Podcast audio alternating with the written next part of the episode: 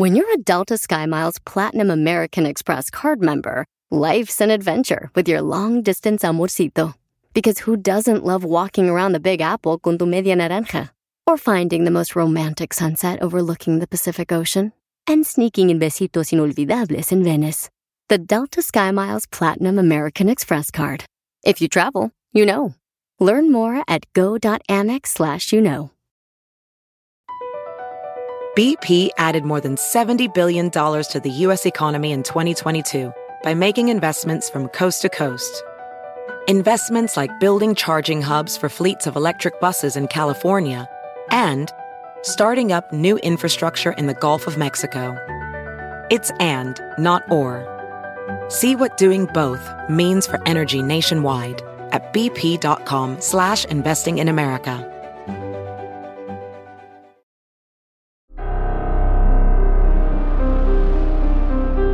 En Código Misterio encontrarás temas relacionados con energías, cuarzos, sanaciones, meditación, ovnis, fantasmas, pirámides, misterios inexplicables, culturas antiguas y continentes desaparecidos. Pero también nos remontaremos al conocimiento de nuestros ancestros para vivir una vida más sencilla pero plena. Bienvenidos.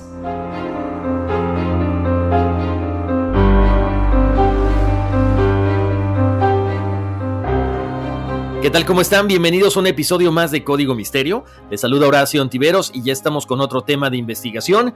Estamos también estrenando plataformas de distribución. Ahora también nos encuentran en Pandora. Por supuesto, las plataformas de siempre, Apple Podcast, Google Podcast, Spotify. Así que les encargo muchísimo que nos recomienden con amigos, enemigos, compañeros de trabajo, familia y con quien quieran. Si me pueden calificar en las plataformas de audio será fantástico. Si pueden calificarme también en Facebook, bueno, adelante. Siempre es bien recibida esta calificación para que podamos seguir creciendo. Eh, les recuerdo las redes sociales. Ahorita les dije Facebook. También estamos en Instagram como Código Misterio. Vayan checando las ilustraciones que acompañarán a este episodio y por supuesto algunas cosas interesantes, divertidas y demás durante toda la semana. Como siempre, los invito a que chequen también la plataforma de bienestar integral y bienestar corporativo que se llama Corp Fornes o All Fornes. Ahí encontrarán entrevistas, expertos, motivación, de todo un poco pues ya estamos por acá con este tema muy interesante. Eh, hemos estado por ahí siendo testigos de muchos avistamientos y me llamó la atención que obviamente todos estos ovnis que se están viendo alrededor del mundo, pues no tienen frontera, ¿no? Se pueden ver desde África, Australia, América, Europa, por todos lados. Y me encontré con un país que ha sido testigo de muchísimos avistamientos ovnis, específicamente durante los años 70 aproximadamente. Entonces dije, bueno, vamos a platicar de esto porque se me hizo muy interesante, porque siguen apareciendo todos estos fenómenos en el cielo. Así que vamos a platicar el día de hoy acerca de los expedientes secretos Finlandia. Así que quédense conmigo porque tenemos un tema muy interesante que tiene que ver bueno, con avistamientos ovnis, también con contactos alienígenas o encuentros cercanos del tercer tipo. Y vamos a iniciar con esta historia de dos hombres finlandeses que describieron un encuentro cerca del pueblo de Inharvi. Un humanoide apareció en un rayo de luz azul que salía de un ovni. Ambos hombres experimentaron terribles enfermedades físicas y uno de ellos posteriormente mantuvo un contacto con una mujer de un planeta diferente. Eran las 4.45 de la tarde del miércoles 7 de enero de 1970 en este lugar, Imharvi, en el sur de Finlandia, cuando Woodman Arno Heinonen, de 36 años, y su amigo Esko Bilho, de 38, que eran esquiadores de competición, estaban, bueno, paseando por la montaña. Ellos bajaron de una pequeña colina a un claro donde suelen hacer siempre una pausa. Era la puesta del sol y algunas estrellas ya se vislumbraban en el cielo. No había nubes y hacía mucho viento y mucho frío, alrededor de menos 17 grados centígrados. Ellos habían estado parados en este claro durante cinco minutos, cuando de pronto escucharon un zumbido y vieron una luz muy fuerte que se movía por el cielo. Esta luz se acerca desde el norte, hizo un recorrido y de pronto fue hacia ellos desde el sur descendiendo lentamente. este zumbido que estaban escuchando cada vez se hizo más fuerte. En ese momento la luz se detuvo y entonces pudieron ver una niebla luminosa de color gris rojizo que comenzaba a crecer a su alrededor. De pronto comenzó a salir humo desde lo alto de una nube. Estos dos hombres se quedaron muy tranquilos mirando al aire a esta nube sin decir nada. De pronto esta nube bajó hasta los 15 metros y pudieron ver lo que había adentro. Estaba camuflajeado, un objeto volador no identificado. Era redondo, plano en la parte inferior, de apariencia metálica y de aproximadamente 3 metros de diámetro. El relato de Heinonen, según lo informado por el Centro de Información de OVNIs de Göteborg, dijo, la nave redonda se quedó flotando un rato completamente inmóvil sobre nosotros mientras el zumbido aún se podía escuchar. Entonces el enorme disco comenzó a descender junto con la niebla gris rojiza que se hizo más delgada y transparente. Se detuvo más o menos a los 3 o 4 metros de altura, tan cerca que lo hubiéramos podido tocar con el bastón del esquí. La nave era completamente redonda y cuando descendió hacia nosotros vimos que tenía una cúpula en la parte superior.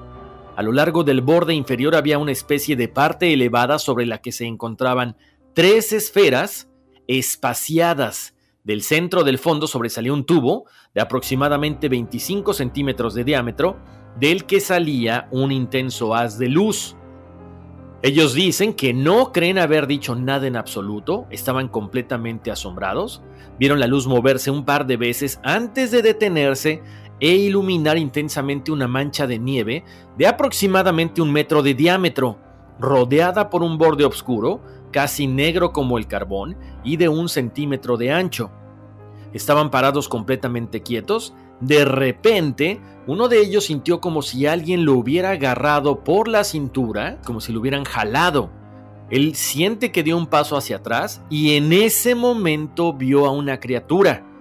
Esta criatura estaba parada en medio del rayo de luz con una caja negra en sus manos y de la abertura redonda de la caja salió una luz amarilla, pulsante, la criatura medía aproximadamente 90 centímetros de altura, con brazos y piernas muy delgados. De hecho, pueden checar las ilustraciones en Facebook y en Instagram de Código Misterio para que vean de lo que estoy hablando. La cara de esta criatura estaba pálida como la cera, no se fijó en los ojos, pero la nariz era muy extraña, era como si fuera un gancho más que una nariz.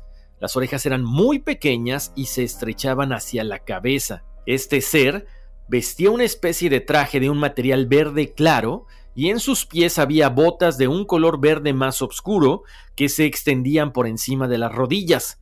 También usaba guantes blancos que subían hasta los codos y los dedos estaban doblados como garras alrededor de la caja. Chequen la ilustración porque incluso, no sé, yo me atrevo a pensar que tiene cara como hasta de duende, incluso hasta por la vestimenta que trae. Ya ustedes me dirán ahí en sus comentarios, pero chequenla para que entiendan de lo que estamos platicando. Bueno, mientras tanto, su compañero Biljo comentó que la criatura se paró en medio de la luz brillante y su cara era muy pálida, eran brazos delgados como los de un niño, solamente notó que la ropa era de color verde. Y sobre la cabeza de este ser había un casco en forma de cono que brillaba como el metal. Y él también confirma que la criatura medía menos de un metro de altura. De repente se volteó y dirigió la caja hacia Heinonen, hacia su amigo. La luz pulsaba y era muy brillante, casi lo cegaba.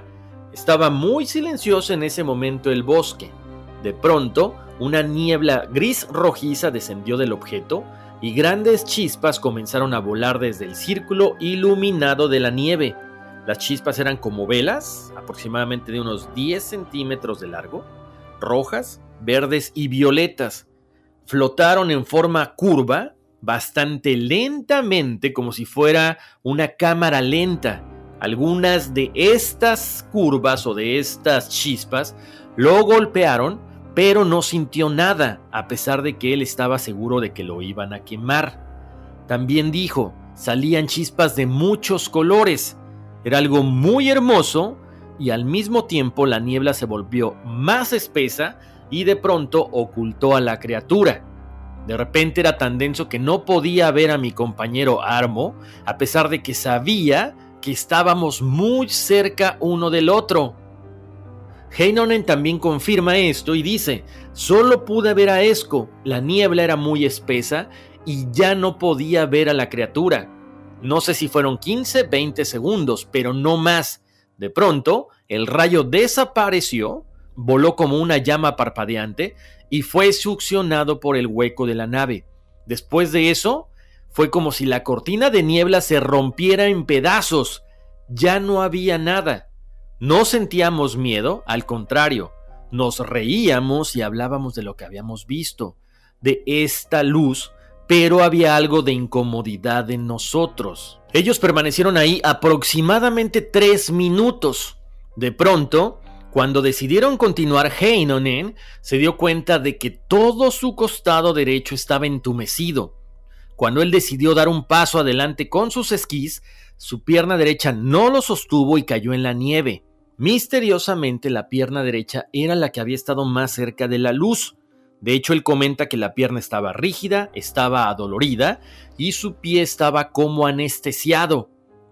Ellos decían que estaba oscureciendo y decidieron seguir el camino, pero al ver que Heinonen no podía caminar, decidieron quedarse unos minutos ahí. Posteriormente, Biljo tuvo que cargar a su amigo y casi casi arrastrarlo hasta su casa que estaba aproximadamente a 3 kilómetros de distancia. En ese momento, dicen que tocaron la puerta, la mamá de Heinonen abrió y le dijo que estaba muy cansado y que se iba a ir a dormir. Pero misteriosamente le llamó la atención a la mamá de que la cara de su hijo estaba roja e hinchada. Lo recostaron en un sofá porque se comenzó a sentir mal. Le dolía la espalda, le dolían todas las articulaciones y después de unos minutos le comenzó a doler la cabeza y tuvo ganas de vomitar. En ese momento, Heinonen se levantó al baño a orinar y se dio cuenta de que la orina era casi negra esto no paró ahí, continuó con este malestar durante un par de meses aproximadamente. Posteriormente, corrieron a ver al vecino más cercano, que estaba como a unos 600 metros de su casa, para hablar con un médico. El problema fue que el médico no podía ir porque tenía dos consultas, así que definitivamente decidieron trasladarlo hasta la clínica Einola, que estaba a una hora de camino. Su vecino que les prestó el teléfono decidió llevarlos hasta allá. En cuanto llegaron al hospital o a esta clínica, Heinonen le dijo al doctor que tenía dolor en sus articulaciones y dolor de cabeza. El médico le recetó pastillas para dormir y sedantes, pero los síntomas no desaparecieron.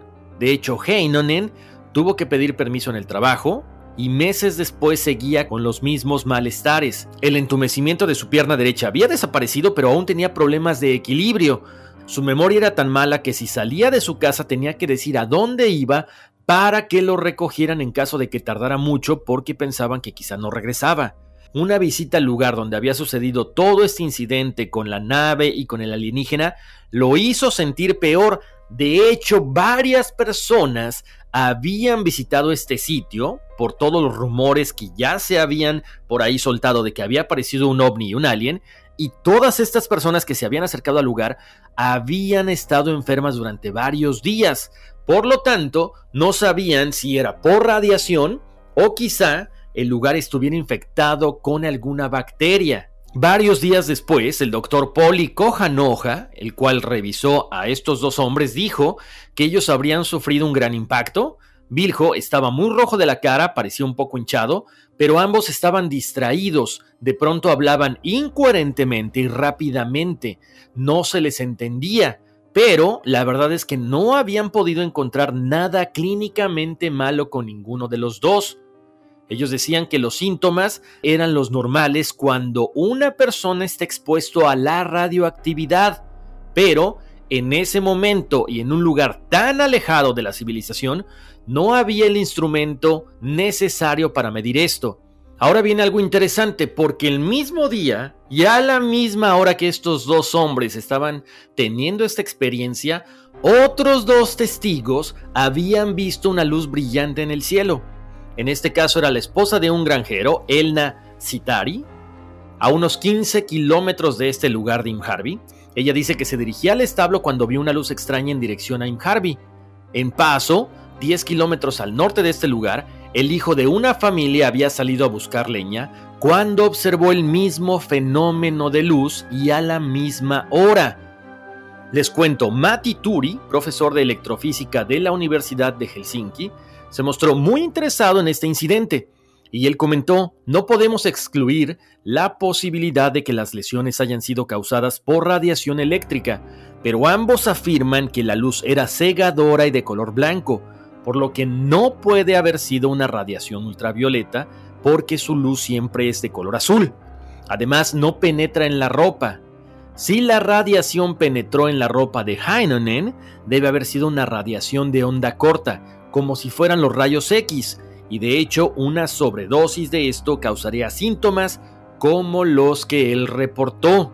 Algo que llamó mucho la atención acerca de la radiación porque se tomaron muestras del suelo, de la vegetación y de la nieve y se enviaron al Instituto de Tecnología de Chalmers para hacer pruebas de radiación, pero no revelaron más que la radiación normal que existe en cualquier tipo de estos lugares. Todo este fenómeno fue creciendo considerablemente, porque posteriormente a este avistamiento entre estos dos hombres, se comenta y se confirma que Heinonen había tenido por lo menos en los próximos dos o tres años 23 avistamientos ovnis y en unos incluso había interactuado con estos seres de otra galaxia.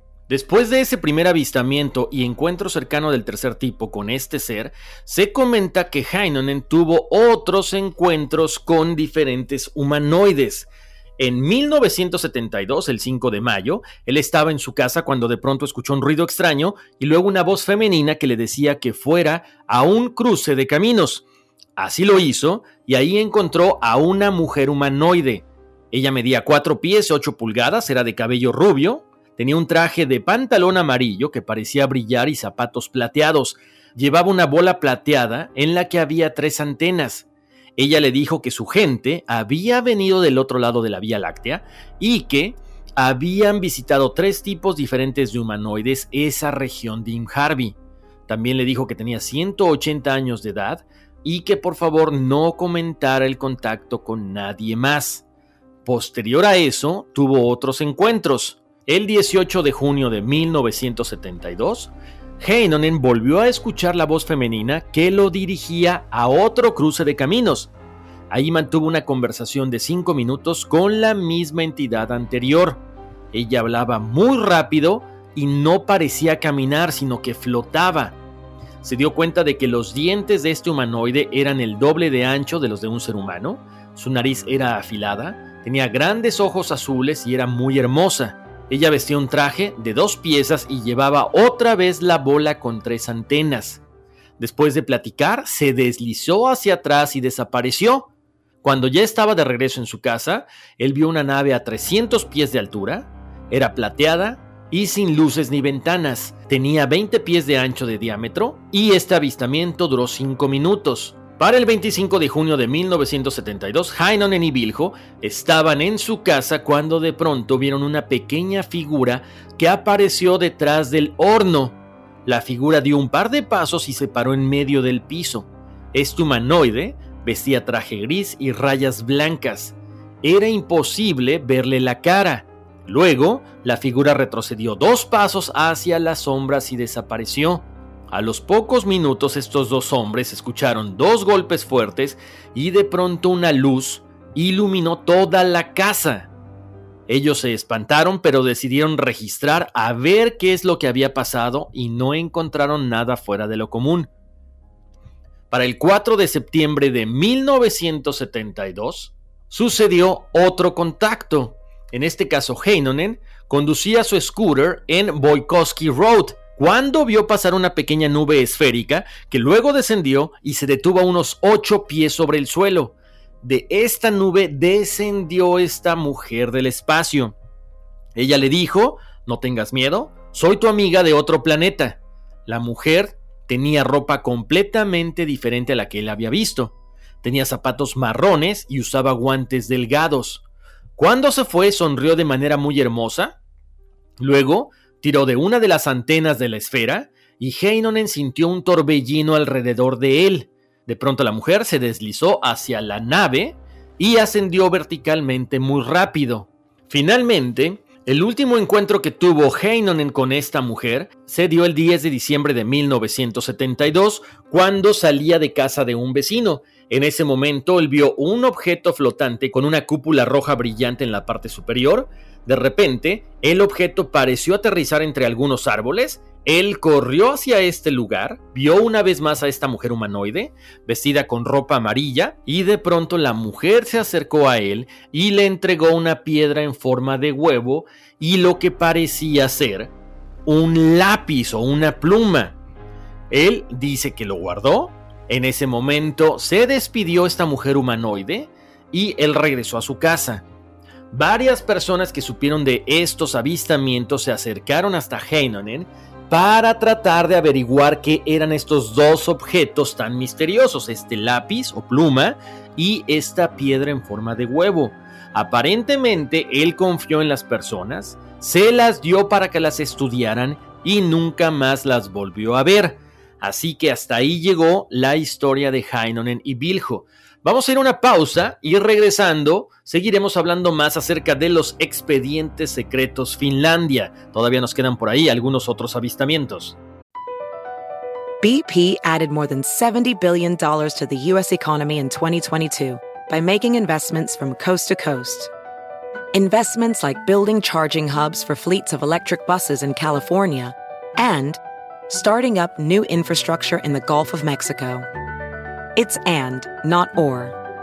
See what doing both means for energy nationwide at bp.com slash investing in America. Estamos de vuelta aquí en Código Misterio. Les saluda Horacio Ontivero. Seguimos platicando acerca de estos avistamientos en Finlandia, de estos encuentros cercanos del tercer tipo. Y como lo nombramos el día de hoy, este episodio es Los Expedientes Secretos X Finlandia. Les cuento, ahora vamos a platicar acerca de estos encuentros en Kinula, Finlandia. Poco después de las 8 de la noche, el 2 de febrero de 1971, Sinika Kuitinen y su amiga, la señora Maninen, conducían hacia Oulu en la región de Kiminke en Finlandia, y mientras lo hacían, ellas habían visto una luz extraña detrás de ellas en el cielo nocturno. Mientras continuaban observando, la luz se precipitó hacia su vehículo en movimiento. Luego, mantuvo el paso con ellos viajando a lo largo del trayecto en su lado izquierdo. Más adelante detendrían el automóvil a un costado de la carretera y la luz se desvaneció, pero en su lugar apareció una extraña criatura de un metro de altura.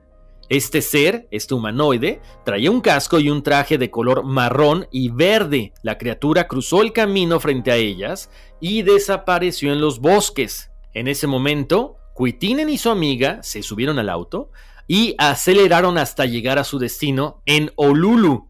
Ninguna de estas mujeres quiso reportar el incidente porque temían que las tacharan que estaban locas. Este incidente no fue el único. Varios días después, el 5 de febrero de 1971, los leñadores Peter Aliranta y Esko Sneck finalmente habían decidido terminar de trabajar, estaban empacando su equipo, eran aproximadamente las 3 de la tarde, el cielo estaba blanco, sombrío y la nieve estaba pues bastante tupida.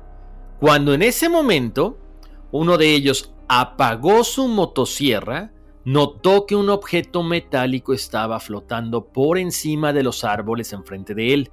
El objeto eran como dos platos uno encima del otro y además parecía tener cuatro patas en la parte inferior.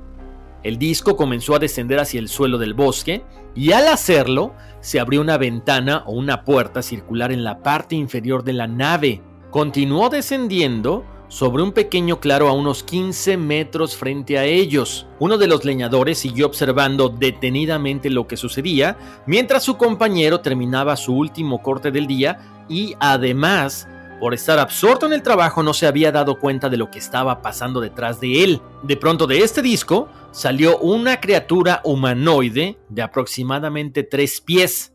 Traía un traje de color verde en una sola pieza, traía un casco con una placa frontal, como la de un buzo. Tan pronto como la criatura aterrizó en el suelo del bosque cubierto de nieve, comenzó a avanzar hacia estos dos leñadores. Chequen la ilustración que ya está en Código Misterio en Facebook y en Instagram. Ellos comentan que los movimientos de la criatura eran muy similares a los movimientos de los astronautas en la Luna, ya que parecía saltar o brincar, no caminaba. En ese momento Aliranta se espantó y encendió el interruptor de la motosierra. Esto alertó a su compañero y por lo tanto los dos decidieron acercarse hacia el humanoide como si estuvieran listos para atacar. En ese momento la criatura se detuvo, dio la vuelta y se dirigió de nuevo hacia su nave. Aliranta también avanzó y su compañero detrás de él. A medida que cada hombre se acercaba a esta nave, podían ver a otras criaturas humanoides en el interior. De repente, la nave comenzó a flotar ligeramente sobre el suelo como si esperara la llegada de la criatura. En ese momento, Aliranta se lanzó hacia adelante y alcanzó a agarrar el talón del humanoide para que no abordara la nave. Pero, sin embargo, cuando lo hizo, él sintió una sacudida de puro dolor. Sintió como hierro candente le estuviera quemando su mano. Según informes de los periódicos locales de la época, la herida permaneció muy sensible durante varios meses. Instantes después de que la criatura se subió a la nave, ráfagas de aire comenzaron a remolinarse alrededor del claro y la nave comenzó su rápido ascenso. En cuestión de segundos se había desvanecido. Había varias marcas en la nieve después de que desapareció la nave, pero eso era todo. Incluso uno de ellos, uno de estos leñadores, sufrió una leve forma de parálisis en los minutos posteriores al encuentro. Por supuesto, una vez que se dio a conocer este incidente, medios de comunicación nacionales e internacionales se volcaron hacia este lugar. Les cuento de otro incidente. Este es el encuentro de Luumaki.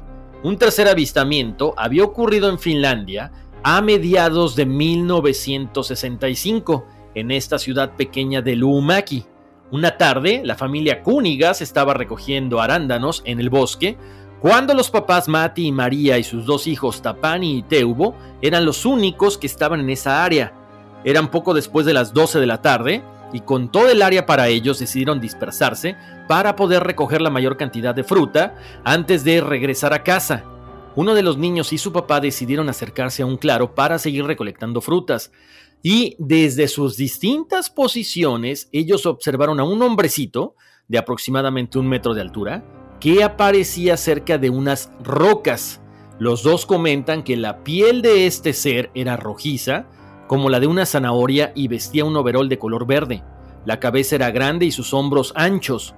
El niño observó una caja en el pecho del hombre, de la que salió una especie de destello. El hombre en ese momento decidió comenzar a acercarse a donde estaba su papá, y cuando estaba muy cerca de él desapareció, pero se escuchó un sonido como un suspiro. Teubo comenta con más lujo de detalles que primero había escuchado una voz que se parecía a la de los seres humanos. De pronto vio a este hombrecillo, a este humanoide, que corría hacia su papá, de pronto se detuvo a una distancia de 15 metros y durante un minuto más o menos miró a Mati. Parecía tener el rostro de un humano, sin embargo parecía anciano. Luego se dio la vuelta y comenzó a correr. A unos 50 metros del papá, pareció dar una vuelta y desapareció. El niño también vio esa desaparición, pero también vio reaparecer al hombre ahora más cerca de donde estaba él. No se podía mover y estaba paralizado por el miedo de pronto apareció un olor terrible en el ambiente y después de que este humanoide desapareció nuevamente, escuchó un ruido en la dirección de la piedra, pero no se podía ver nada. Cuando todo terminó, el niño notó con asombro que había pasado más de media hora. Cuando iban de camino a casa, la familia decidió echar un vistazo más cerca a la piedra para ver si había huellas. Cuando se acercaron a estas piedras, se dieron cuenta de que el musgo, la nieve y las pocas hierbas que había estaban cubiertas por alguna sustancia color gris. Cuando trataron de tocarla, se dieron cuenta de que había un campo de fuerza que los obligaba a alejar la mano. Trataron de tirarle alguna piedra, algún palo, pero este campo de fuerza los rechazaba. Decidieron subirse a su carro y regresar a su casa. a los pocos minutos, toda la experiencia que ellos habían tenido fue desapareciendo de sus pensamientos. Poco a poco, después de seis meses, pudieron ir recordando lo que había sucedido y los cuatro como familia se pusieron a escribir las experiencias y aparentemente todo coincidían. Incluso también su hermano menor, Tapani, había visto a este hombrecito. La única persona que nunca lo vio fue la mamá. Les cuento, fue tan importante este avistamiento y este encuentro cercano del tercer tipo por parte del hermano menor Tapani, que él posteriormente, cuando creció, se convirtió en uno de los principales ufólogos de Finlandia. No cabe duda que un tema interesante, de repente hay algunos países que a pesar de que no se habla mucho de estos avistamientos, de estos encuentros cercanos del tercer tipo, quedan registrados para la historia. Me encantaría saber qué piensan ustedes acerca de todo esto. No sé, por el tipo de seres que vieron, a lo mejor tiene que ver con algunos gnomos, con algunos duendes, con algunos seres que están aquí en este planeta o simple y sencillamente que están en otra dimensión, ¿no? Bueno, ya saben, me encanta. Pueden escribir sus mensajes directamente en las redes sociales de Código Misterio, Facebook e Instagram. También me pueden escribir en mi correo electrónico contacto arroba códigomisterio.com. Ahí siempre son bien recibidas todas sus sugerencias, sus comentarios, sus preguntas ya saben, la comunidad de Código Misterio es muy importante para mí. Y por supuesto, antes de despedirme, déjenme recomendarles dos películas que vi este, en estos días. La primera se llama 222, o sea, como la hora 222. Está muy interesante, tiene que ver con cuestiones del destino, con patrones que la gente ve, que algunas personas tienen la capacidad de ver. Así que chequenla, está en HBO. Y la otra se llama They Live, está muy buena, es una película ochentera este, eh, fue interesante verla por la, la, cuestión que manejan, ¿no? Es eh, acerca de los alienígenas que están en este planeta, que nos controlan a través de la televisión, a través de los medios masivos y que solamente las personas que tienen unos lentes especiales pueden verlas y pueden ver también estos mensajes como subliminales, mensajes ocultos que vemos en lo que son los espectaculares, en la televisión, en las revistas. Entonces, se las recomiendo ampliamente. Dale Lift, ochentera, película interesante, eh, lenta en algunas ocasiones, pero que bueno, nos habla de este grupo de rebeldes que crearon estos lentes para que los humanos se enfrenten a estos seres que aparentemente manejan los hilos del mundo y son los que nos dicen y los que nos controlan. Se las recomiendo ampliamente. Oigan, pues ya ha llegado el momento de irnos. Como siempre les mando abrazos, bendiciones y vámonos, que aquí espantan. Across America, BP supports more than 275,000 jobs to keep energy flowing. Jobs like building grid-scale solar energy in Ohio and producing gas with fewer operational emissions in Texas. It's and, not or. See what doing both means for energy nationwide at bp.com slash investing in America.